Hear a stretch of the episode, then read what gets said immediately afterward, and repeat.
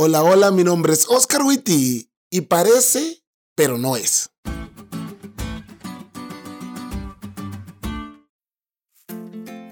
Imagínate esto.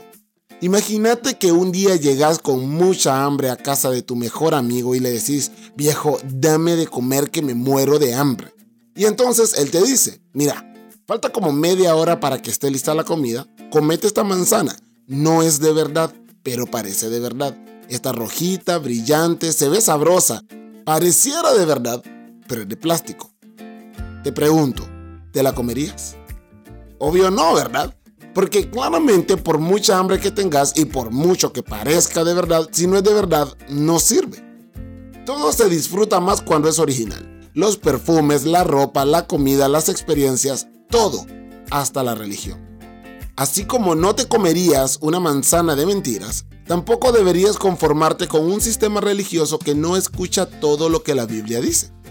El libro del Apocalipsis habla de un sistema religioso al que llama Babilonia, basado en obras humanas, tradiciones elaboradas por el hombre y falsas doctrinas. Te explico.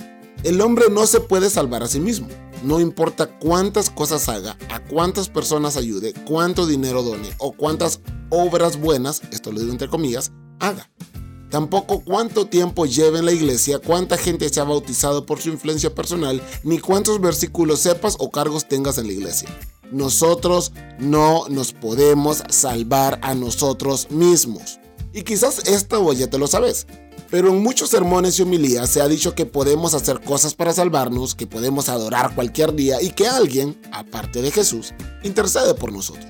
Se ha vendido la idea de un Dios que solamente está para servirnos, que no nos exige y que comprende más de lo que anhela transformarnos. Y eso es falso. La lección dice, Babilonia era el centro de la idolatría, la adoración al sol y la falsa enseñanza de la inmortalidad del alma. Este falso sistema religioso ha integrado sutilmente muchas de las prácticas religiosas de la antigua Babilonia en su culto. No te dejes engañar.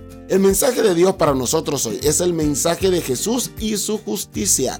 No te conformes con otro mensaje, no te conformes con menos. Porque aunque ese sistema religioso parece, si no exalta a Cristo y todo lo que Él enseñó, no es.